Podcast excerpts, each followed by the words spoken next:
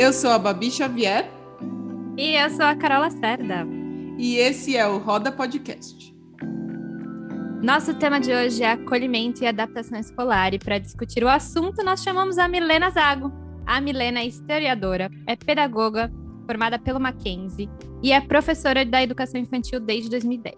Ela é educadora certificada pela Associação de Disciplina Positiva dos Estados Unidos e é especialista em neuropedagogia a Milena é idealizadora da e mediadora do workshop Disciplina Positiva, Por Onde Começar. E além disso, a Milena também é autora. Em 2021, ela publicou um livro chamado O que eu faço com esse grito, que tem como protagonista sua filha Luísa. E nesse ano, ela voltou para a sala de aula e está como professora numa escola bilíngue em São Paulo. Bem-vinda, Milena!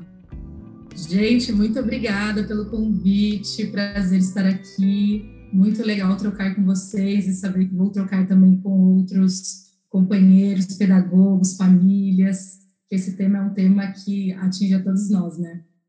Muito bom ter você aqui, Milena. Obrigada de ter aceitado o nosso convite. E acho que para começar essa conversa, a gente precisa definir esse tema. Então, a gente sempre ouviu falar em adaptação escolar e recentemente surgiu esse, esse novo jeito de dizer que é o termo acolhimento. Então, explica para gente o que é adaptação, o que é acolhimento e qual que a gente deve usar? Um, outros, dois? Então, a adaptação escolar, como você já disse, Babi, de fato, ela é usada já há muito tempo, especialmente pela comunidade escolar. Né? A palavra acolhimento, ela tem sido usada mais nos últimos anos, a partir do momento que a gente começou a olhar também para a educação nesse lado socioemocional. Porque a palavra adaptação, o embasamento teórico dela vem de Piaget, né? Piaget, ele falava que para que a gente aprenda, na verdade precisa ocorrer um desequilíbrio do meio para que aí a gente se adapte e o, e o conhecimento seja construído. Então, a palavra da adaptação escolar vem justamente desse lugar onde a criança chega nesse ambiente, onde ela vai ter novos conhecimentos, vai ter novos aprendizados, e ela vai ter que se adaptar para aprender. O acolhimento, quando a gente vai pensar nele, relacionado a essa parte socioemocional, ela diz muito mais respeito a como a escola acolhe essa família, essas crianças que estão chegando. Porque para a criança e para a família, de fato vai ser uma adaptação, porque eles entre si já se conhecem. Eles vão chegar e vão se adaptar a esse novo local, a essa nova rotina, a essas novas regras. Porém, a escola, como instituição, já tem isso pré-colocado, né? A escola já tem a sua rotina, já tem as suas regras, já tem os seus ambientes. Nós vamos receber essas famílias, as instituições recebem essas famílias num lugar de acolhê-las, para fazer com que elas se sintam parte desse lugar também. Então, por isso que é legal usar as duas palavras, porque a adaptação ela acaba pegando muito nessa questão do conhecimento. Então, de você é, construir o conhecimento, que é importante, também faz parte. Porém, o acolhimento também é necessário quando a gente está falando não só das crianças, mas também desse relacionamento com as famílias, do relacionamento dos educadores com as crianças, com a gestão escolar e de como, a partir do momento que essa criança se adapta, ela também se desenvolve nesse lugar. Então, o acolhimento e a adaptação tem que acontecer juntas, porque senão uma coisa vai ficar presa na outra. Então, a gente pode dizer que a adaptação é algo que acontece pela é, ação, é uma ação da criança e o acolhimento é uma ação da escola. Seria Exatamente. isso? Deixar de uma maneira clara? Sim. Bem legal. E a gente percebe, Milena, que nós temos três atores principais aí quando a gente fala de acolhimento e de adaptação. A gente tem é, a família, a gente tem a criança e a gente tem a escola, os professores, né? Como um terceiro ator aí. E são atores muito bem marcados nesse processo, né? E cada um desses atores tem as suas angústias. E a gente tem que lidar também com as nossas, como professores, porque também é, é um período bastante desafiador para os professores, né? Fazer é, é bastante desgastante.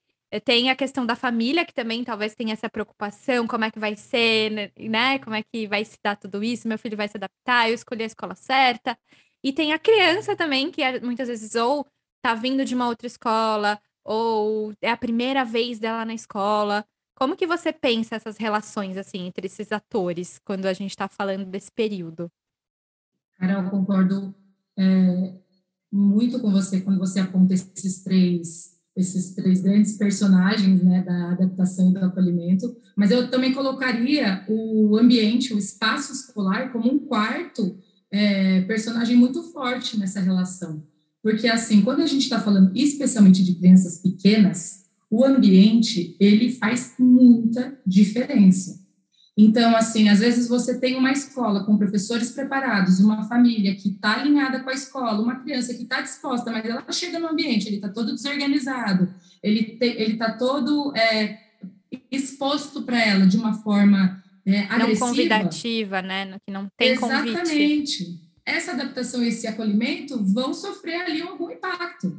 Então, tem que pensar nesses quatro, né, nesses quatro personagens principais com muito carinho e com muita sensibilidade.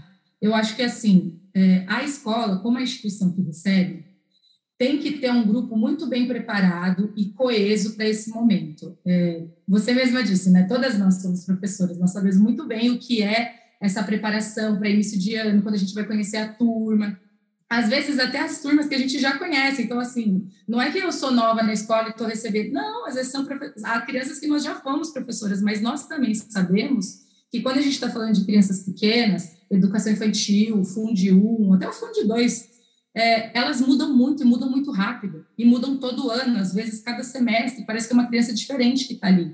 E o tempo todo a gente está se adaptando e acolhendo essa criança e nos acolhendo ao mesmo tempo porque as, as dificuldades vão aparecendo. Então, é, eu acho muito legal essa gestão escolar, a parte da gestão mesmo, coordenação, que prepara os educadores com muita conversa, com muita troca de experiência, para que eles é, se sintam cheios de, de segurança mesmo, sabe? Se sentir seguro de chegar na sala, de ter atividades, de, ter é, momentos de mediar, sem simplesmente chegar e falar para a criança o que ela tem que fazer naquele ambiente. Até porque a criança também, ela está chegando num lugar novo, ela precisa se sentir à vontade ali. Então, como nós podemos fazer com que ela se sinta à vontade? Será que ela vai se sentir mais à vontade se ela for lá e descobrindo por ela mesma aos poucos? Ou ela vai se sentir mais à vontade se a gente já, ter, já der tudo na mão dela? Né? Então, são esses pontos que o, o, a gestão escolar e os educadores têm que discutir antes, para que na hora que a criança esteja na escola, tudo isso já estar bem alinhado. E acho que também juntar aí a família, né? Porque aí também chega mais a angústia da família, porque a família é aquela que fica fora dos muros da escola. Então, ela, além de estar num lugar novo, de ter uma rotina nova, de ter que se adaptar a um espaço novo, ela não está vivenciando isso como os educadores e as crianças estão. Então, também é um lugar onde a gente que precisa estar tá muito, é, ter conversas muito claras e honestas com as famílias, sabe? É, deixar o tempo todo, deixar o tempo todo um canal aberto para mostrar, ó, aqui a gente está fazendo isso, nossa adaptação está acontecendo dessa forma, nós estamos acolhendo a turma do seu filho assim, assim, assado. Tudo que a escola puder prever com antecedência para levar para essa família, para que ela possa também se preparar, é ótimo, porque aí são né, os três caminhando juntos, o ambiente, os educadores e as famílias, preparando essa criança, que é o principal sujeito né, da, da adaptação e do acolhimento, para ele se sentir mais à vontade quando ele estiver lá se está todo mundo jogando o mesmo jogo, é mais fácil para ele entrar nesse jogo também, né? Se ele percebe que escola, pais e ambiente estão ali batendo cabeça, está cada um falando alguma coisa, a criança para e pensa, poxa, o que está acontecendo, né? Será que é bom mesmo eu ir? Será que não? O que, que eu faço? Eu fico? Porque essas inseguranças naturalmente já vão acontecer por parte da criança. O máximo que a gente puder aliviar o caminho para ela, melhor. Sim, e aí eu tenho uma pergunta quanto a isso, Milena, porque tem, agora é começo de ano, né? Para quem está ouvindo depois, a gente está aqui em janeiro. É, a maioria das escolas ainda não abriram com as crianças. E, e aí tem surgido uma, um debate, assim, nas redes sociais, principalmente, sobre a coisa dos pais estarem em sala de aula nesse período de adaptação. E aí eu já ouvi opiniões muito duras, assim, tipo, se você não pode entrar com seu filho na sala, já não escreve ele nessa escola porque não é boa. Se você não pode ficar tantos dias, não é bom. Se o seu filho tem que começar já o dia inteiro, não é bom. E eu acho complicado fazer essas afirmações tão diretas, porque é possível que o acolhimento e pela escola e que a adaptação aconteça de uma maneira leve na minha opinião, mesmo sem a, os pais lá e mesmo com uma criança tendo que entrar é, em período integral, porque é a realidade de muitas famílias, né? Não é todo mundo que tem um cuidador, seja o pai, a mãe, a avó, que tem essa disposição de ficar lá durante uma semana com a criança na, na, na escola. Por conta do Covid, existem muitas escolas que aumentaram essa restrição dos pais, é, né, por uma segurança das próprias crianças. Então, existe um jeito certo de fazer a adaptação? O que, que a gente tem que ter? Quais são os fatores que a gente não pode abrir mão quando a gente fala sobre essa adaptação escolar?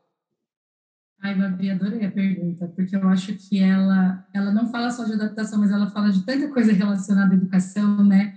Ela, ela extrapola, eu acho que é justamente porque é a forma como o adulto entende a criança. Então, vamos lá. Existe ali, quando a gente está pensando em adaptação escolar, mais uma vez, sujeito principal é a criança, é ela que está entrando nesse lugar novo, e esse lugar é um lugar feito para ela, preparado para ela, para que ela passe ali anos né, na escola, às vezes naquele ano específico, aprendendo, evoluindo, ok. Porém, é impossível pensar a criança sozinha. Nós vivemos em sociedade, né? Todas as nossas relações são interdependentes. Então, não tem como eu pensar numa adaptação da criança se aquela família não está se adaptando junto. Ou se a escola e o educador também não estão trabalhando juntos nessa adaptação. E é, tem um monte de regras que às vezes a gente vai colocando e eu acho que a gente vai perdendo a sensibilidade de dizer e olhar com muito carinho para a realidade de cada família e entender o que se passa ali. É, eu sei que também é um pouco difícil para a escola como instituição abrir muitas exceções, porque é isso, às vezes, você tem uma sala com 30 alunos, não dá para você fazer de um jeito para cada. Às vezes tem escola que consegue fazer do jeito que cada um dos 30 alunos precisa e dá certo, mas na maioria das instituições, às vezes não é possível. Eu acho que é, aqui, mais uma vez, entra esse lugar da gestão escolar de acolher essa família no sentido de senta aqui, vamos ouvir, deixa eu ver o que, qual é a realidade da sua família.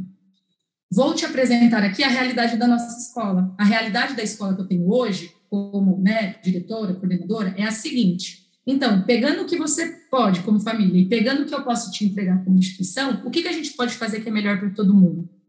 É que isso exige é, conversa, né? E às vezes, em começo de ano, a isso dá trabalho, tanta, né? Tanta coisa para resolver, e eu entendo que a gente tem muita coisa para resolver, e às vezes vai se deixando para último, não é uma prioridade você sentar com o pai para resolver, porque assim, cara, eu já conversei com o pai, já sabe o que vai acontecer esse ano. E aí a gente não presta tanta atenção nisso. Mas, às vezes, são detalhes de conversa que são tão importantes que na hora que você está, que você conversa ali com o pai, ou uma palavra mesmo da gestão escolar de, olha, eu estou vendo que isso talvez seja um problema para você. Daqui da nossa parte, nós, eu posso te garantir isso, isso e isso. Tá bom para você? E, cara, isso às vezes já pega uma nuvem que poderia ser um negócio gigante para a adaptação de uma criança e dissipa. Só porque a gente se deu o trabalho de esclarecer pontos sabe? Então, assim. É a assim, disposição eu... de ouvir, né? Nesse sentido. Precisa ouvir as Isso. dores. A Carol falou antes, né? Esse, nesses personagens, cada um tem as suas dores e as suas angústias. Então, uhum. precisa ouvir, né? As dores e as angústias de cada um. Exatamente. E é lógico que aí você falou, não existe um jeito certo de fazer adaptação. É claro que se a gente for pegar a parte teórica, existe uma forma que é mais é, respeitosa, digamos assim, tanto com a criança quanto com a família. E quando você fala assim, ah, estou vendo aqui uma discussão onde a pessoa fala, se a escola não deixa você entrar, nem vai para a escola, nem é boa. Outra, né? Mais uma regra que a gente está o quê? Jogando na cabeça de alguém. Por quê? De, né? Qual que é a necessidade disso? Você conseguiu conversar com essa instituição antes? Você, eu acho que assim, é muito importante que a gente conheça o espaço, mais uma vez. Eu falei que eu acho que o espaço é o quarto personagem principal. Então, cara, vai mesmo, se esforça para ir lá conhecer o lugar, mesmo que não seja num período no Covid, a gente não está podendo visitar a maioria das escolas quando as crianças estão dentro, né? Conversa com o coordenador com muito carinho e fala, cara, para mim é muito importante conhecer o espaço. Pode ser no sábado de manhã que não tem ninguém. Ou pode ser no fim do dia, onde a maioria das crianças já foi embora. Porque isso vai exigir um esforço da, da escola, vai. Às vezes você vai ter que ficar um pouquinho mais ali, só que também vai exigir do pai, porque o pai provavelmente está ali trabalhando o dia inteiro, ou ele vai ter que sair mais cedo, ou ele vai ter que emendar uma coisa na outra para ir lá nesse. Porque se é uma importante, se é uma prioridade para ele, a gente vai arrumar um tempo para isso. E eu, e eu creio muito que os, os nossos filhos, né, eu aqui falando como mãe, são a maior prioridade que a gente tem. E faço muito questão de entender qual é esse lugar onde a minha filha passa tanto tempo da vida dela, né? Que é um lugar importante para ela, então também tenho que conhecer. Então eu faço questão como mãe de ir até lá e conhecer esses, essas pessoas, esse espaço, esse local. É, mais uma vez, a segurança que a criança precisa ter para chegar num ambiente novo, num local novo, é grande. Né? A gente seria muito ingênuo da nossa parte achar que a criança, sei lá, tem três anos, ela passou três anos morando na mesma casa, convivendo com as mesmas pessoas, e a gente achar que a gente vai colocar ela numa escola, que é um ambiente totalmente diferente do que ela já viu, com um monte de adulto diferente da que ela já viu, um monte de criança que ela nunca ouviu gritando, rolando para tudo que é lado, e achar que ela vai entrar sorrindo, vai achar incrível, vai brincar de tudo no primeiro dia e não vai estranhar nada. Né? Eu e, acho que assim, e, Milena, a gente tem um agravante, eu acho, agora nesse período de adaptação que a gente vai viver ou está vivendo agora nesse começo de 2022, que é que as crianças pequenas, os bebês, né, e crianças pequenas que estão começando agora os, a sua vida escolar, eles são bebês de pandemia, eles nasceram e, e se desenvolveram até agora durante um período de pandemia, muitas vezes isolado em casa, sem contato com outras crianças, sem convívio. E aí, né, é, é um desafio ainda maior para essa criança entender que existe todo um mundo, um universo desconhecido fora da casa, que ele vai ter que enfrentar, ou ela, né, ele ou ela vai ter que enfrentar. Então, acho que é, essa, esse olhar do professor também para o período, para o momento que a gente está vivendo, acho que a educação não pode ser descolada da vida real, né, das necessidades reais da família, da sociedade, né, de tudo que a gente tem em volta. A gente não pode fechar os olhos e achar que existe uma perfeição, um mundo perfeito, que a gente vai seguir uma regra, um cronograma e vai dar tudo certo, é, é preciso entender todo esse entorno, né? A gente não, não tem essa consciência. Eu vou dar um exemplo aqui que foi pré, durante pandemia, pré-pandemia, de um aluno que eu tive que chegou numa idade de três anos para entrar na escola. É, nessa adaptação já não era um bebê, né? Uma criança pequena, mas não um bebê. E a gente com uma dificuldade ali dele se entrosar, dele se né, participar, dele se envolver, dele tocar nas coisas, explorar as coisas sensorialmente. E depois um, da gente tentando ali conversar, acolher a família, tentar essa conversa, a gente descobriu que essa criança nasceu com uma, uma questão de saúde e que essa criança, antes da pandemia até, ficou muito privada dentro de casa porque ele não podia ficar doente. Então, tudo era o tempo todo já nesse, nesse cuidado de não, não pode cair, não pode encostar no chão, não pode ir em lugares, não pode. Então, essa criança já foi tão privada, e quando ela vê um lugar onde tem ali outras 20 crianças, outras três, quatro professoras, as pessoas. Para ele, aquilo é um choque. É como a gente, como adulto, se a gente sai do nosso lugar aqui, né, da nossa realidade. Sei lá, se você mora no interior e nunca foi para uma capital, você chega aqui e vê ônibus e vê pessoas e vê aquele você fica impactado, você demora para entender, e às vezes você nem curte aquilo, não aceita e quer ir embora para sua terra, né? Você não quer aquilo, você não quer essa vida, ou enfim. E, e, aí, às vezes, a gente cobra dessa criança que ela se adapte, que ela seja feliz, que ela brinque, que ela pinte, que ela cante, que ela. Tudo, que ela se empolgue, sendo que talvez não seja tão empolgante para ela assim. Sim, né? E a gente tem muita dificuldade de olhar o tempo com o olhar da criança também, né? porque a adaptação, muitas vezes, as escolas, ou até mesmo os pais, eles esperam que exista um tempo fechado. Eles até perguntam, ah, mas quanto tempo dura a adaptação? É uma semana? São cinco dias? Ah, então eu só preciso vir três dias aqui na escola, que, né, rolou adaptação, beleza. Cara, tem crianças que às vezes demoram meses para se adaptar. E isso não significa que a criança não gosta da escola, ou não gosta do ambiente escolar, ou não seja feliz ali, ou não esteja aprendendo, muito pelo E não é culpa de ninguém, né? Não é culpa de ninguém. Exatamente. Porque às vezes tem uma necessidade de pôr a culpa. Ai, não, porque a fulana tá chorando, a culpa é da mãe que tá muito mimou. Uhum. Ou a culpa é do professor que não tá fazendo direito. Não é culpa, é um processo, né? É um processo. E é por isso que, assim, é, tem que existir muita gentileza de todos os lados, ao meu ver, para que a gente tenha essa, essa, essa compaixão de, de compreender que os processos são diferentes para cada um. E dependendo do seu nível de maturidade mesmo, que eu estou falando até de corpo, físico, né, é, neurológico, né, parte emocional, todos os níveis de maturidade vão exigir que esses personagens se adaptem de formas distintas. E aí, muitas vezes é exigido, e eu acho que aqui a gente fala, eu estou falando muito mais no lugar do educador, é muito exigido que o educador é, seja muito pontual e muito pronto para que essa criança esteja bem na escola. Mas o que significa ter uma criança bem na escola? Ah, é uma criança que não chora, ah, é uma criança que não reclama, é uma criança que participa de todas as atividades, é uma criança que faz to, que cumpre todos os combinados e nunca você precisa ali descer, falar com ela baixinho como se essa criança existisse. É um robô, essa né? criança é um robô. É Sim, é essa criança, o que, que come, onde vezes, vive.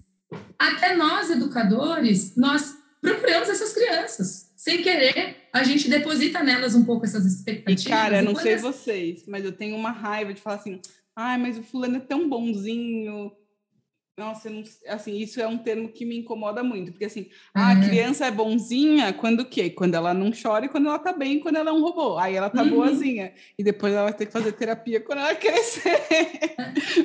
E aí, eu vou, aqui eu vou até trazer um exemplo também aqui da, de agora eu como mãe da minha família, mas eu também tentando olhar como educadora, né, do lado de fora, porque assim, quando a Lulu foi para a escola, e aí até voltando ao seu exemplo, Carol, que eu também pensei isso, que você falou é, com três anos, né? A gente já espera, poxa, não é tão bebê. Talvez ele não, né? A adaptação teria que ser mais rápida, ou teria que ser, né, ser menos traumática, digamos assim.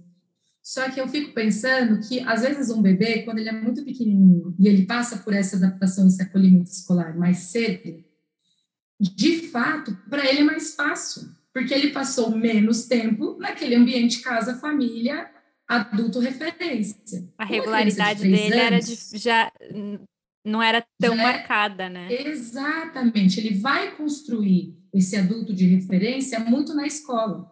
Uma criança que chega com três anos já construiu o adulto de referência dela, e não é o professor. É esse outro adulto que cuidou dela até agora. Pode ser a mãe, pode ser o pai, pode ser a babá, pode ser a avó, pode ser a vizinha. É e não só isso, né, Mi? É, acho que é também, já, já construiu não só essas relações de afeto, mas ele já construiu o que, que ele come, o que, que, é, que lanchinho que ele tem em casa que não tem na escola, é, o que ele é banheiro que ele vai adulto. que não tem ninguém que aqui na escola tem. Né? São Sim. milhões de outras questões que às vezes a gente não para para pensar, mas olha o tanto de coisinhas enormes uhum. que essa e criança precisa se adaptar. E muitas vezes a gente fica preso nisso na questão da idade. Ah, não, três anos. Ah, não, seis meses. E a gente acha que a idade resolve todos os problemas. Mas muitas vezes tem crianças de sete anos que são super maduras, que, não, que, que agem e têm percepções que crianças de nove anos não têm. Mas isso não é porque uma está atrasada, são experiências de vida e talvez relações que elas foram é, tramando até ali que fizeram com que ela tivesse esse tipo de percepção. E aí agora eu vou para o meu exemplo, que a minha filha também entrou na escola com três anos e meio. E desses três anos e meio, toda, do dia que ela nasceu até o primeiro dia que ela foi para a escola, foram todos os dias comigo. Porque como eu tinha a oportunidade de trabalhar de, de casa, e por um tempo, nos primeiros um ano e meio dela, eu não trabalhei, eu realmente a função mãe, e depois eu voltei a estudar, voltei a trabalhar, voltei a atender, mas tudo home office, então eu conseguia muito organizar os horários dentro dos horários dela. Então, assim, eu atendia quando ela estava dormindo, sabe? Eu fazia as coisas quando ela estava, quando ela tinha uma, uma saía com uma, com uma amiga ou outra, mas tudo isso muito bem esquematizado para não mexer muito na nossa rotina, justamente porque eu fiz essa escolha.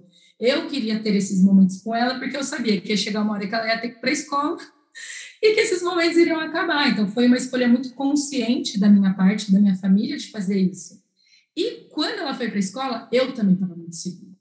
Foi um lugar que, para mim, eu estava assim, cara, é isso aí, chegou o momento mesmo dela para a escola, porque é o que, o que eu acreditava que desse tempo de construção que a gente estabeleceu junto, eu já tinha dado muito de mim, ela já tinha dado muito dela, e já eu percebia nela essa necessidade de dar uma expandida. Quando eu fui para a escola procurar escola, eu já tinha muito claro na minha cabeça o que é, eu, eu e meu marido, no caso, né, o que a gente queria para ela como princípios mesmo dentro desse lugar, sabe? Quais são os princípios que essa instituição vai passar para ela? Qual é o tipo de atividade que ela vai fazer lá dentro? Vão exigir dela coisas que talvez ela não esteja madura agora para aprender? Porque tem algumas escolas que às vezes exigem de crianças muito pequenas coisas que elas não conseguem entregar e aí fica todo mundo estressado lá dentro, e aí a gente não sabe porque o comportamento das crianças está meio maluco, ali, né? E aí isso é uma coisa que vai levando a outra, o professor que também fica estressado, porque às vezes ele fala, cara, eu tô aqui tentando, mas a coisa não tem, porque realmente não vai. Então, todas essas coisinhas que eu acho que são importantes quando a gente vai escolher a instituição onde a gente vai colocar os nossos filhos, tem que estar muito alinhado com os nossos valores de vida mesmo, do que a gente acredita do que é uma boa educação, e é por isso que não existe também a escola certa, né? Existem as escolas, porque são muitos os valores que existem por aí hoje. Tem famílias que, que, que o valor é o conhecimento mesmo, é você ter o máximo de conhecimento possível, então é decorar, é memorizar. E, cara, quem sou eu para falar que está errado, né? Se para aquela família, para aquela pessoa é importante, vai procurar uma instituição que entregue isso para você. Talvez para mim isso não seja importante. Então, deixa eu procurar aqui uma instituição que entregue o que eu acredito que seja. E aí, nos primeiros dias, quando eu estava dentro da escola, porque a gente teve a oportunidade de ficar na escola durante uma semana, cara, ela nem olhava para minha cara. Ela, tipo, mamãe, beijo. Ela sumia, depois de três, quatro horas ela voltava. Nossa, foi ótimo, adorei, brinquei, foi ótimo. Uma semana assim. Aí, no primeiro dia que eu fui deixá-la, e que eu fui deixá-la, porque eu não fiquei na escola, eu já estava conversando com ela sobre isso, né, avisando com antecedência, justamente para ela não ter o susto do momento do tipo, tchau, tô vazando. Avisa, não, Lulu, na segunda-feira, quando a mamãe deixar você na escola, a mamãe não vai ficar, mas a mamãe vai estar com o celular na mão o tempo todo. Se a Tatá precisa falar comigo, a Tatá era a professora dela. Se a Tatá precisa falar comigo, se você precisa falar comigo, eu vou estar disponível. Mamãe estará em casa trabalhando, mas estou aqui, tal, tal, tal. Sempre. E ela, não, mamãe, tudo bem, não, mamãe, tudo bem, não, mamãe, tudo bem. Na hora, mamãe! Começou aquele choro que ela agarrou assim no meu pé e ela não me deixava ir de jeito nenhum. E aí é inevitável. E, gente, eu trabalho com isso há anos, eu estudo né, essa parte socioemocional também já há uns bons anos. E eu me senti frustrada. De tipo, pô, Luísa, a gente conversou tanto sobre isso, sabe? Essa última semana você ficou tão bem. A escola é ótima. Não tô esperando que, isso de você. Que frescura, é, né? Porque frescura. Que, que custa? Ah, essa criança tá com frescura. É muito quente. Você já conhece essas pessoas, você já você conhece, já conhece essas lugar. pessoas, minha amiga. Que é isso? O que, que custa você ficar aqui sem chorar, deixar a mamãe embora em paz, sabe? Ele, foi, pá, bateu assim na minha cabeça. Aí na hora que eu olhei para ela, eu falei, aí de novo volta, cara, isso aqui não é sobre mim, sabe? É sobre ela. Eu já entendi o que eu me adaptei a esse espaço escolar. Eu já comprei essa ideia, ela ainda não, e o processo dela vai ser diferente do meu. Então, eu cheguei nela de novo, mais uma vez, filha, é o seguinte, eu sei, é difícil mesmo, é muito difícil quando as coisas mudam, né? E a mamãe estava vindo com você, e eu sei que uma coisa é ter a mamãe aqui, outra coisa é saber que a mamãe não está aqui. Mas o que, que eu posso fazer, então, para mostrar para você que eu estou aqui? Que tal se eu desenhar um coração na sua mão? Ó, esse coração é o meu coração, vai ficar aqui com você. E você quer desenhar um coração na mão da mamãe também, para a mamãe sempre lembrar de você quando estiver em casa, porque eu sinto sua falta, eu sinto saudade. e aí a gente foi trocando, e assim, ela ficou chorando entrar na escola, a gente, durante um mês e meio. Né? Um mês e meio, sendo que depois que ela entrava, a professora mandava foto, mandava mensagem, ela estava lá, assim, tirando a camiseta e rodopiando, de tão feliz que ela estava. Ela curtia tudo, ela fazia tudo, ela chegava em casa contando todas as coisas que ela tinha feito, as brincadeiras que ela tinha. Então, assim, era muito claro para mim que ela estava feliz na escola, né? É, a gente também vai sentir. né? A gente às vezes fala isso para os pais e os pais às vezes não acreditam, assim. É a despedida, é essa relação, é essa quebra que acontece nesse momento que é difícil. Uhum. Não é a escola que não tá legal, ela não tá sofrendo aqui, porque alguns pais às vezes falam: "Ah, eu não quero que meu filho sofra, não quero isso, não quero aquilo". E, e, às vezes acontece da criança chegar chorando depois de um mês e a gente falar, às vezes eu falo assim, a gente sabe que a criança vai ficar bem, eu tenho essa, essa certeza como professora, e, e eu não gosto de pegar a criança chorando do pai, apesar da gente conversar e falar, e sabe que aquilo ali vai demorar e vai acabar sendo mais dolorido, às vezes chega e fala assim pro pai, posso pegar? Põe no chão, posso pegar? E o pai libera e acha a família, né, libera e fala, pode pegar, você pega no colo a criança também, dá seu afeto ali e leva e dá três conversas ali no caminho até a sala, e essa criança se acalmou, você volta e fala, ela tá tudo bem pro pai, porque acho que o pai e a mãe ali, a família também fica um coração apertado de deixar uma criança chorando uhum. na escola, né? E, e aí você dá essa tranquilidade para a família, você dá esse acolhimento para a criança, essa criança se engaja e tá na brincadeira e você até mostra com imagens para esses pais que tá tudo bem de fato, é uma forma também de você estabelecer a confiança nesses todos os lados aí, né, que a gente tá falando, esses todos os atores, dizer, pai, mãe, família, confia em mim, eu tô aqui, eu tô do lado de vocês, a gente tá fazendo isso junto. É, criança, eu tô aqui com você, a gente vai se divertir hoje, vai ser muito legal, vai dar tudo certo, segura na minha mão e vamos. E a gente tem essa confiança também como professor que demora. Eu vou falar para vocês que meu, tem, meu tempo que eu, onde eu conheci a Milena lá atrás, no passado, nem vou falar quando aqui para não revelar muitas idades, mas eu, como professora super jovem, assim, eu tinha, sei lá, 21 anos, gente. Eu lembro de não ter essa experiência como professora adaptando crianças. Eu estava, como a Milena, me adaptando a ser uma professora que adapta crianças, que, que, que acolhe crianças. E eu, e com tantas crianças e com tantas coisas para dar conta e com tantas coisas para fazer, eu me vi desesperada, pedindo para assistente segura a onda aí, porque eu vou chorar um pouquinho ali. eu estou aguentando. E ter esse momento assim, gente, eu não sei mais o que fazer. Eu estou desesperada, eu preciso de cinco minutos aqui nesse banheiro.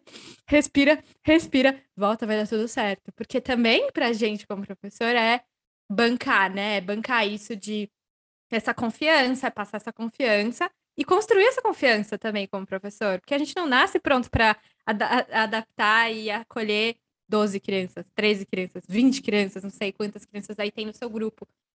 É um desafio pra gente, né? Mas é algo que a gente vai aprendendo, vai aprendendo estratégias para como testar isso, testa aquilo, conversa com um amigo, por isso que a gente aqui na roda bate tanto nessa tecla de quão importante é essa, essa troca entre professores, esse acolhimento entre professores, esse cara, vai dar tudo certo, segura aqui na minha mão, tenta isso agora, ó, tô, ó, separei isso aqui para você, usa essa bolinha de sabão aqui, vai dar certo, cara, tipo, e, e, e ter esse acolhimento entre pares é muito fundamental, né, porque é um desafio gigantesco, mas que a gente supera, depois a gente fica feliz quando a gente percebe que deu tudo certo, tá tudo bem. Eu queria agora fazer um desafio aqui. Três coisas, vamos ver. Carol, você também vai ter que responder, hein? O que, que vocês acham que são três coisas que você não pode fazer durante esse período de adaptação e acolhimento e três coisas que você poderia fazer que pode te ajudar? Por quê? Vou dizer aqui. Diferente da, da jornada de muitos, eu, antes de estudar educação, me meti numa escola. Eu comecei como assistente a quando eu tinha 19 anos, é, quando eu cursava uma faculdade de outra, eu fazia musicoterapia ainda, e era porque uma amiga minha, que é, era professora, precisava de uma assistente, de alguém que ajudasse ela na sala, numa escola nova, que falasse inglês. E eu era a pessoa que sabia falar inglês, só, era isso. Gostava de criança tal, mas tinha zero experiência com educação. E aí comecei numa escola que tinha acabado de abrir, a sala tinha cinco alunos, era bem pouca criança mesmo. Cinco alunos para eu e para um assistente e uma professora. Então, assim, é um número maravilhoso. Maravilhoso, Mas... ótimo jeito de começar. Me chame, me chame. Mas mesmo assim, eu tinha zero experiência e hoje eu vejo muitos erros que eu cometi quando eu comecei, porque assim, mesmo sem nenhuma experiência com educação, eu era responsável de estar nesse período. E a escola, por exemplo, era uma escola que os pais não entravam. Eles entravam até a porta e aí deixava a criança e ia embora. E aí a criança podia estar do jeito que fosse, que a gente tinha que arrancar aquela criança e ir para o braço. E aí acho que primeiro, o primeiro de tudo, que eu achei bem legal do exemplo da Carol, é que eu acho que existem maneiras e maneiras de deixar uma criança chorando na escola. Não é que, não, que a criança tem problemas. Gente, a criança chora. Eram crianças de dois anos, para contextualizar. Então, eram cinco crianças de dois anos que nunca tinham ido para a escola antes.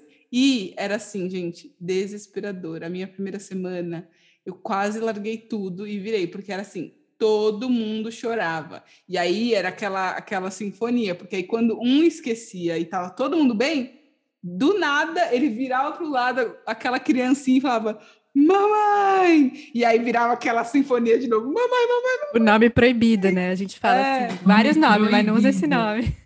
Sim, e, a progenitora. E, e além de tudo, não, e além de tudo, para piorar, era uma escola internacional. A M, a E da pessoa, né? É, é, só...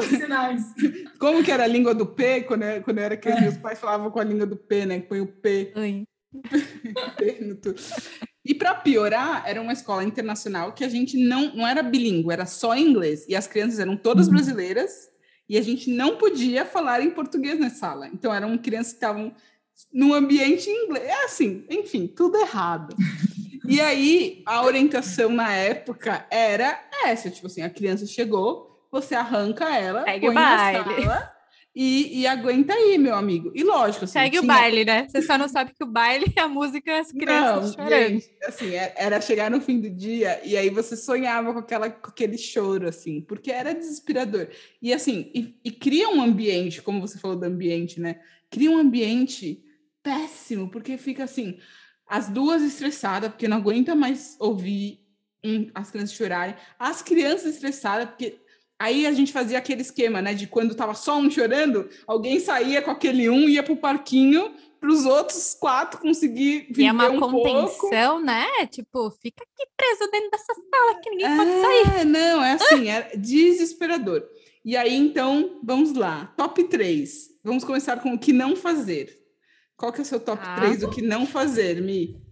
Ô, Babi, vou só completar sua fala, que eu acho que é muito legal isso, a gente pensar nessa troca de experiências, como a Carol também estava falando antes, porque enriquece muito a nossa prática. Hoje, na minha formação, com a minha gestão, nessa nova escola que eu estou indo trabalhar, a coordenadora falou uma coisa que eu achei muito interessante, muito verdadeira e um pouco triste também, que é isso, né? Que os professores, nós educadores, às vezes a gente prefere pegar aula no Google do que trocar com os nossos pares e conversar sobre práticas, né, que deram certo nas outras turmas, porque a gente tem, a gente é, tem tanto, eu não sei se a gente tem medo do julgamento ou se a gente acha que de fato se a gente trocar nossa prática com alguém a pessoa vai roubar e aí eu vou perder aquele meu ar de professora maravilhosa, então tem mais alguém fazendo igual ao que eu estou fazendo? E a gente não divide com as pessoas coisas que novamente, cara, não é sobre né? Eu. A gente. Eu todo não episódio. É, não é eu, Milena, se você é escutou eu, todos Milena. os episódios da roda até agora, você vai uhum. perceber que em todos os episódios eu falo: nós, professores, somos muito egocêntricos e brilha, brilha estrelinha. Vou usar esse termo é para variar um pouco a minha fala aqui.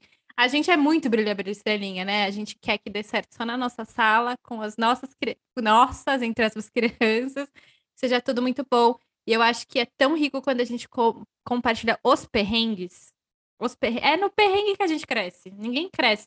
Dizem, né? Não é marcar uma que faz bom marinheiro, eu não quero ser marinheiro e tudo mais, mas assim, é, é no perrengue que a gente consegue dar esse salto aí, né? E melhor ainda Exato. quando você pode crescer com o perrengue do outro e não com o seu. Mas, é fenomenal. Por isso que eu acho ótimo a gente compartilhar aqui três coisas que já deram errado e três coisas uhum. que Pega para você, falar, amigo. Eu, eu, ia até falar isso. Falou assim, ó, acho que uma coisa que eu não aceitaria mais, hoje com a experiência que eu tenho, é entrar numa turma e, né, tocando esse acolhimento sem fazer uma anamnese antes com a família. Ou minimamente um questionário ali aonde eles vão me colocar antes da aula começar pontos muito relevantes sobre o desenvolvimento daquela criança até ali. Porque, cara, é isso. Tem algumas coisas que às vezes aconteceu lá na gestação ou que aconteceu nos primeiros cinco meses da criança, ou às vezes ela tem uma doença que eu não conheço, que eu não sei, e a gente é recebe prematura, essa né? Para gente que trabalha com pequenos, prematuridade é fundamental. Exato. Também. E muitas coisas assim na questão do desenvolvimento motor mesmo, que influenciam grandemente nessa parte do, né, do nosso do desenvolvimento cognitivo, uma coisa não acontece sem a outra. Então, assim, eu jamais aceitaria começar sem ter, é, sem propor isso para a gestão e sem cobrar isso dos pais, tipo, ó, faz parte sim desse, desse momento. Por favor, pai, separe aí 20 minutinhos do seu dia para responder isso, porque isso pode mudar a entrada do seu filho na escola. Às vezes o pai vê aquele questionário gigantesco e fala, ai meu Deus, quanto tempo eu vou demorar para responder isso aqui? Deixa eu responder de qualquer jeito. Cara, quanto mais detalhado você puder ser, quanto, é, quantos mais, né, as histórias mesmo reais, do jeito que elas aconteceram, para nós, professores, isso é um presente porque a gente já consegue visualizar tanta coisa, a gente já consegue preparar tanta coisa, né, nessa, nessa, esse, o nosso planejamento ele fica tão mais rico quando a gente tem essa diversidade, já conhece um pouco dos nossos alunos, porque é claro que quando a gente se conhecer pessoalmente, começar a conviver todos os dias, milhões de outras coisas vão aparecer. Mas ter essa prévia já dá uma ajuda assim tão grande que, ó, eu acho que isso é uma coisa que com certeza eu não abro mais mão, não é um erro que eu cometo mais, porque eu já recebi adaptação onde acontece isso. No meio do processo, eu batendo cabeça ali para tentar entender o porquê daquele comportamento, o porquê daquela ação, eu falo, ah, agora gente entende tudo. É porque num dia, cada dia eu tô na casa de um, e aí depois quando ele chega aqui a lição nunca tá na pasta, então por que, que a lição nunca tá na pasta? Eu ficava brigando com a criança porque não entregava a lição, sendo que assim, nem era nem ele sabia, coitado, onde que estava a pasta dele, porque a relação. Então, assim, era uma conversa que eu tinha que ter com os pais, não com aquela criança. E às vezes eu descontava na criança um negócio que nem era com ela, sabe? Ter esses dados previamente. Muda as já... estratégias, né? E aí eu já dou, então, o meu. Eu já dou o meu número um do que fazer. Uma das escolas que eu trabalhei tinha algo muito legal, que era nessa, nesse questionário que ia para os pais, é, era pedido qual que era a música que a criança gostava e qual que era o, o, interesse no sentido de, tipo, qual era o brinquedo ou qual que era a coisa que ela gostava. Então, por exemplo, você sabia que o Pedro gostava de dinossauro e que a Ana gostava muito de, sei lá, cachorro. Então, você vai ter um cantinho que você vai ter lá os seus os brinquedos que as crianças gostam. E às vezes só dela entrar na sala e ver, aí você fala: Pedro, você já viu esse dinossauro? Pronto aquilo ali já vai fazer ele se sentir acolhido naquele ambiente. E te conecta, né? A criança se conecta com você por ter um assunto em comum. É igual a gente quando a gente faz amigos. A gente não faz amigos, nós adultos, por afinidades. Por que que, né, a gente não pode usar a mesma estratégia com as crianças? Super, super válido, Babi. Então, esse já é o meu uma coisa para fazer, mas a Milena tá no que não fazer, não. né? É, esse foi o que eu não falei, não fazer. E o que, eu, o que eu diria do fazer, na verdade, nem foi uma experiência que eu fiz, mas eu também, nessa pesquisa sobre né, como é, ter uma adaptação mais leve, um acolhimento real da criança, vi a experiência de uma professora que ela pediu para todos os pais fotos da família, antes das aulas começarem, fotos da família e fotos de animais de estimação para quem estivesse na sala. E aí, ela preparou ela pegou essa foto, fez várias cópias, ela preparou um álbum do tamanho da, um álbum não, um cartaz do tamanho das crianças assim colado na parede, sabe? E ela fechava as fotos quase como se fosse um papel em cima e você abre, a foto estava embaixo. Então, todas as fotos estavam cobertas e as crianças iam abrindo aos poucos e descobrindo qual foto estava ali.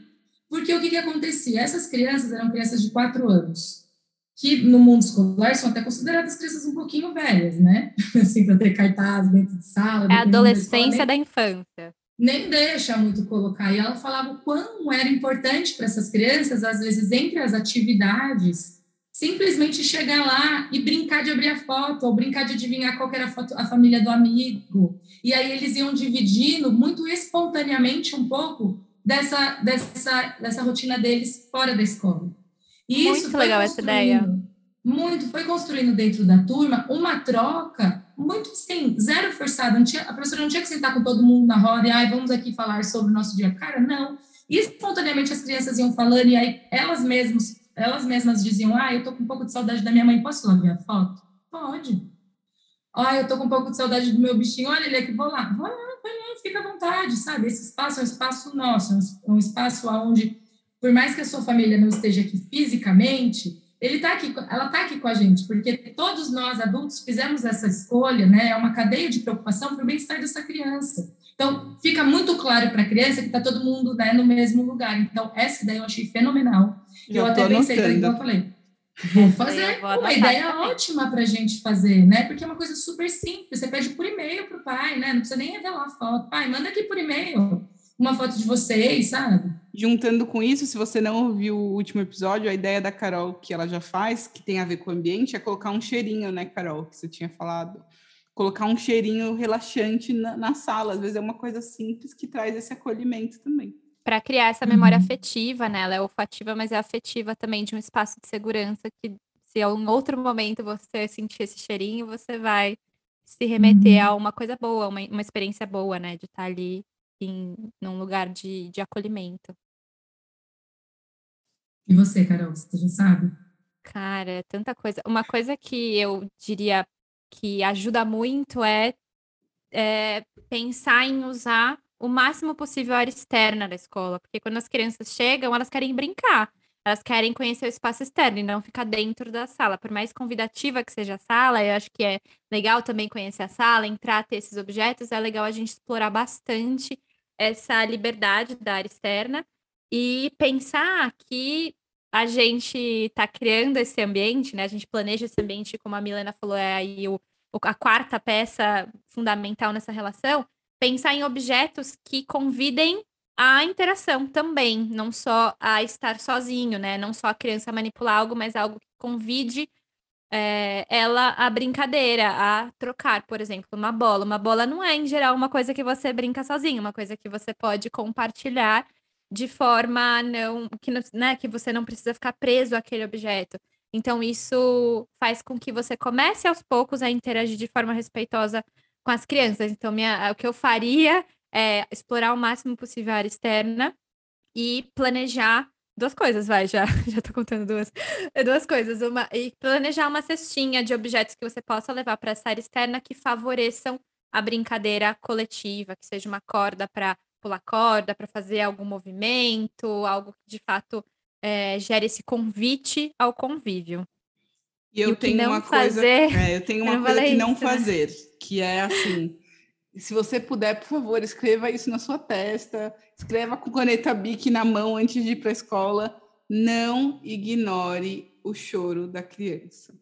Não ignore o choro. Se uma criança está chorando, é porque realmente aquilo está difícil para ela. Não importa o quão simples você pensa que pode ser na sua realidade, não ignore. Assim, eu, eu tive um processo bem difícil de, de assistir de uma criança de uma outra sala que a criança assim passou dois meses e a criança ainda não tinha se adaptado e toda vez que chegava na escola chorava só que era aquele choro que não era assim igual vocês deram um exemplo que passava cinco minutos estava tudo bem não passava era era tava muito complicado para aquela criança ela precisava muito de segurança e aí a resposta da professora foi colocar uma cadeira na porta da sala do lado de fora e deixar aquela criança lá chorando até ela se acalmar sozinha. E eu olhava aquilo e me dava um desespero, tipo assim, gente, aquela criança não precisa ficar sozinha, ela precisa de um abraço, ela precisa de um, de um colo, ela precisa de alguém que converse com ela. Então, não importa o que aconteça, o quanto estressada e cansada você estiver de ouvir os choros, faz igual a Carol, pede para alguém cinco minutinhos, vai no banheiro, dá uma choradinha também, mas volta e acolhe essa criança fisicamente, pega ela no colo, né? Eu sei que a gente está ainda no Covid com restrições aí, mas pega ela no colo de máscara e dá um abraço, porque essa criança que está chorando porque ela está sentindo falta da mãe, ela está sentindo falta da mãe, não é mentira para ela, aquilo é a realidade dela, né? E a Milena, que trabalha aí com o sócio emocional, pode falar muito disso. O que, que, que, você acha dessa eu, eu escrevi sobre isso hoje, acredita? Nossa. É, que era uma pergunta que uma mãe ela fez para mim, que é assim, ah, Milena, é, até qual idade eu vou ter que ajudar minha filha a se regular emocionalmente? Aí eu falei assim, você quer a resposta, né, curta ou a resposta longa? Quer a né? fácil né? ou a verdadeira? É. Aí eu falei assim, olha, você vai ter que ajudar para sempre, porque a grande verdade é que não existe uma idade mágica onde a criança vai lá e vai ser autossuficiente, vai se autorregular sozinha, porque na verdade nós nunca fazemos isso como seres humanos, né?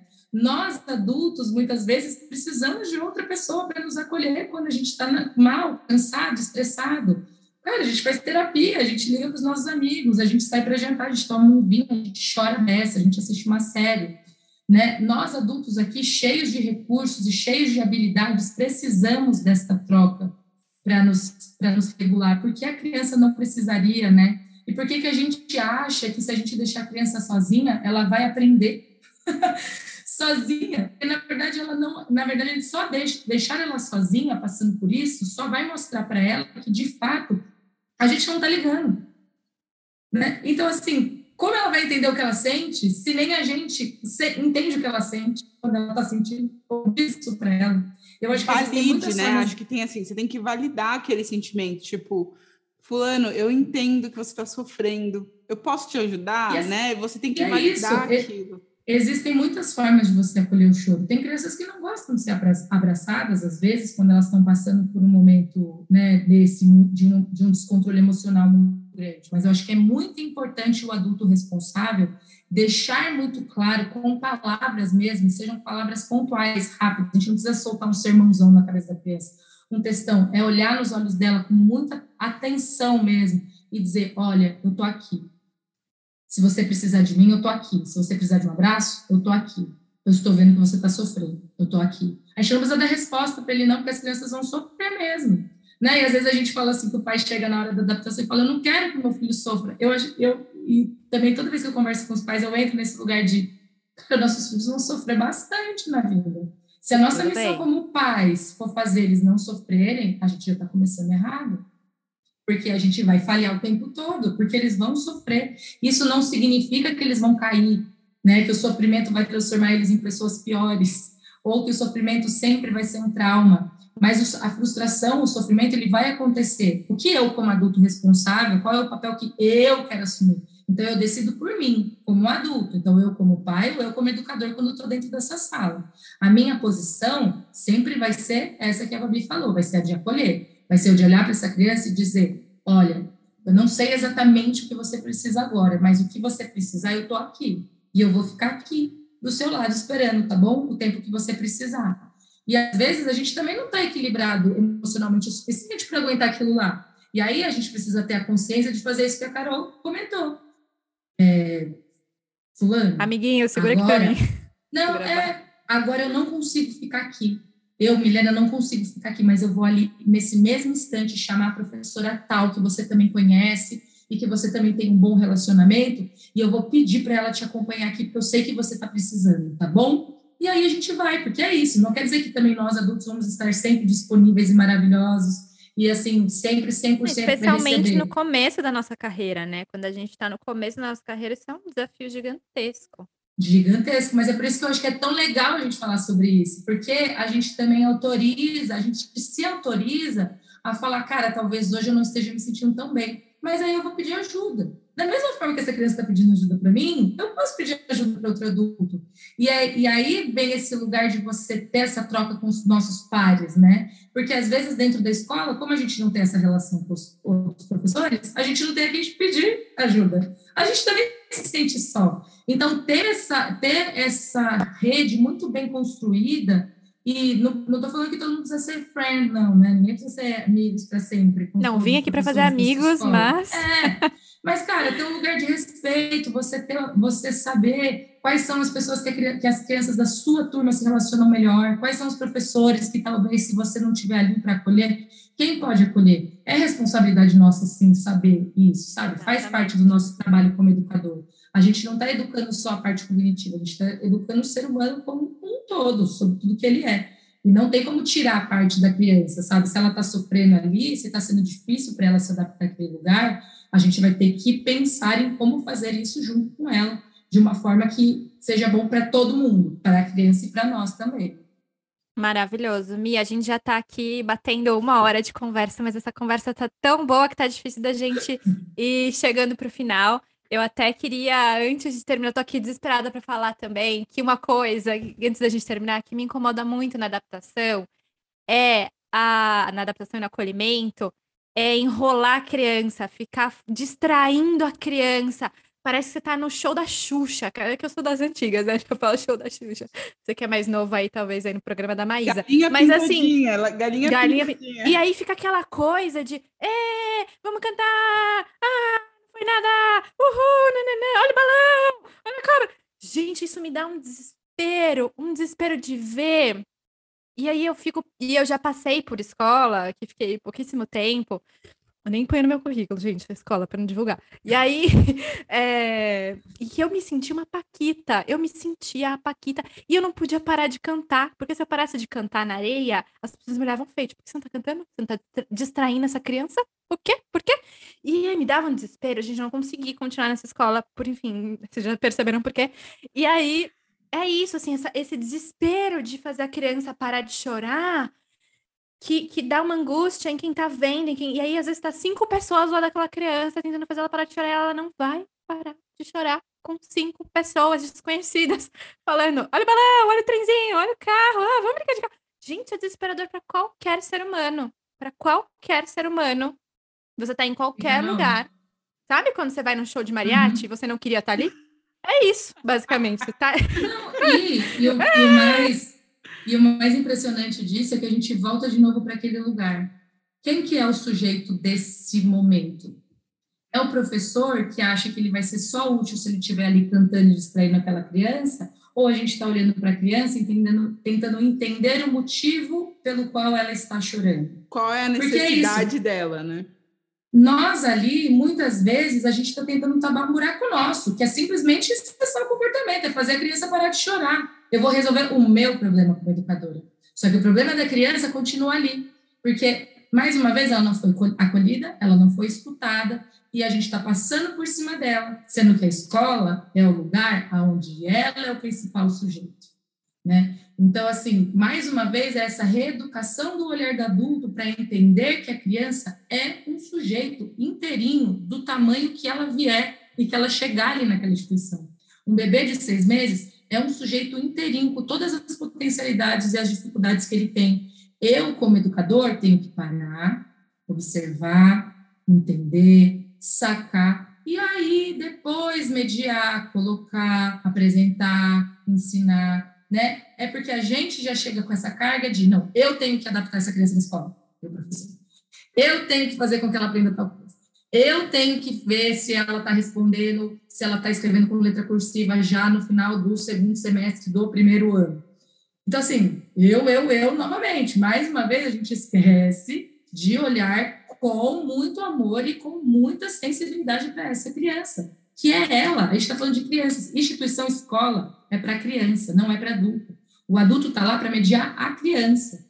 Se a gente continuar estruturando a escola como um lugar onde o adulto organiza tudo, a gente vai continuar perdendo a criança no meio do caminho, porque ela deixa de ser a grande estrela do negócio que é ela, que é ela, né? Eu acho que é por isso que a gente bate tanta cabeça com as instituições, né? E conforme a gente vai mudando nosso olhar, e, na verdade, não mudando, mas acho que conforme a gente vai construindo, se conscientizando de qual tipo de educação a gente acredita, a gente já não trabalha mais em qualquer lugar. Porque a gente não aceita mais ver crianças e até outros adultos, né, pares mesmo, sendo tratados de forma desrespeitosa. Porque você percebe que aquilo ali, em algum lugar, o elo está quebrando. E a educação é tudo, menos esse, esse tipo de violência, né? Porque no fundo, não é uma violência que a gente acaba fazendo com a criança. Se a gente, se ela está chorando, a gente começa a cantar em cima dela, só para cessar o choro dela, cara, isso aí é. Imagina você, você chega assim, você tá, cara, uma pior, você, meu, passando por um luto grave. Eu acabei de, né, um exemplo perdi minha mãe. Cara, que é uma tristeza. Você quer sentar com alguém que, que, te acolha, que te escute, ou minimamente que chore ali do seu lado com você. Você não quer Aí alguém que chore lá, pra balada, né? Vamos pra balada, Aí a pessoa fica do seu lado e fica, não, não é nada não, tá tudo bem, imagina, que isso, bola pra frente, que, que vai passar rapidinho, ó, não, imagina. E aí você tenta falar, a pessoa vai falando isso de você, você tenta falar... Você já viu a bolinha de sabão? Já viu a bolinha de sabão, né? Gente, é um absurdo. A absurdo, gente jamais absurdo. faria isso com outro adulto e a gente faz isso todos os dias com as crianças. Né? Gente, é. E esse episódio aqui tá cheio de dicas. Você ouviu até o final. Ó, eu já a queria aqui, aqui oficialmente um colocar, colocar a Milena na parede e convidar ela para mais algum, porque essa conversa foi muito eu boa. Acho. A gente pode falar eu sobre é comportamento, sobre o e que sobre que disciplina é. positiva, né? Que é o tema vamos que a Milena que trabalha vamos. bastante, fala bastante. Gente, eu Se você ainda não segue a Milena, por favor, faça isso. A Milena escreve maravilhosamente bem. Então ela tem posts, textões maravilhosos assim no, na, na página dela. Leio todos, acompanho ela já há muito tempo. Indico para você seguir arroba Milena Ozago. É ponto, é isso? Ponto Ozago. Então, milena.ozago. Aperta aí, a gente vai compartilhar essa semana com vocês o, o, o Instagram da Mi também para vocês seguirem ela. É, quem sabe a gente não marca aí uma conversa sobre disciplina positiva. É disciplina positiva que fala, Mi? Não sei se estou falando disciplina certinho. Positiva, sim. Disciplina ah, positiva. eu falo um pouco de tudo, gente. Eu, eu amei essa conversa, eu acho que é muito legal a gente. Você é das nossas, você ama falar, né? Ama falar também. Amo, amo. Então, e sabe o que é? Eu acho que é importante a gente levantar esses temas, porque quando a gente fala de roda de professores, e eu acho lindo esse nome já para começar em roda quando a gente fala de professores, às vezes a gente fica tão preso nisso, ai, conteúdo, ai, currículo, ai, didática, ai, como né, vamos fazer o nosso aluno aprender, sendo que se a gente não olha né, para esse macro, que é o todo da educação como um ser humano, que envolve não só essa parte cognitiva, mas a motora, a neurológica, a psicológica, cara, a gente, mais uma vez, fica ensinando os alunos pela metade. Então, eu amo falar sobre isso, porque eu acho tão rico e eu acho que é um discurso que é novo, está chegando agora no Brasil, assim, com mais peso, com mais pessoas falando sobre isso. E quanto mais a gente falar sobre isso, mais experiências vão subir, mais pessoas vão pensar, vão refletir, às vezes vão olhar para uma prática e falar: cara, eu sempre tive essa prática porque eu realmente achei que eu estava respeitando meu aluno, que eu estava fazendo melhor. Talvez não seja o melhor. Como será que eu posso fazer então? Será que eu posso conversar com alguém que possa me dar uma força? Ou será que se eu levar isso para minha gestão, a gente pode fazer uma roda com os professores dentro da escola para pensarmos né, alternativas para essa ação ou para aquela que talvez não seja tão bacana? Cara, a gente precisa falar sobre isso, a gente precisa muito falar sobre isso. E eu estou super disposta, gente. E vamos continuar falando, então. Muito obrigada, Milena, pela, por esse papo delicioso. Não sei quantas dicas que a gente deu, se chegou na três, mas é isso, pessoal. Não Importante esqueçam... a gente conseguir dar a mão para o outro e se acolher. Exato. Acolha, é. se acolha o seu amigo, acolha os pais, acolha as crianças, esteja é, afine o seu olhar. Acho que é isso, afine o seu olhar para entender. E se permita ser acolhido também, né? Se permita uhum. ser acolhido. É isso. Sim. É isso. Muito obrigada. Não esqueça que se você tiver algum comentário ou alguma dúvida sobre esse episódio, você pode mandar para a gente no roda de professores gmail.com ou no nosso Instagram, arroba roda de professores. É isso. Tchau, tchau. Tchau, tchau. Um beijo, tchau, pessoal. Até a próxima.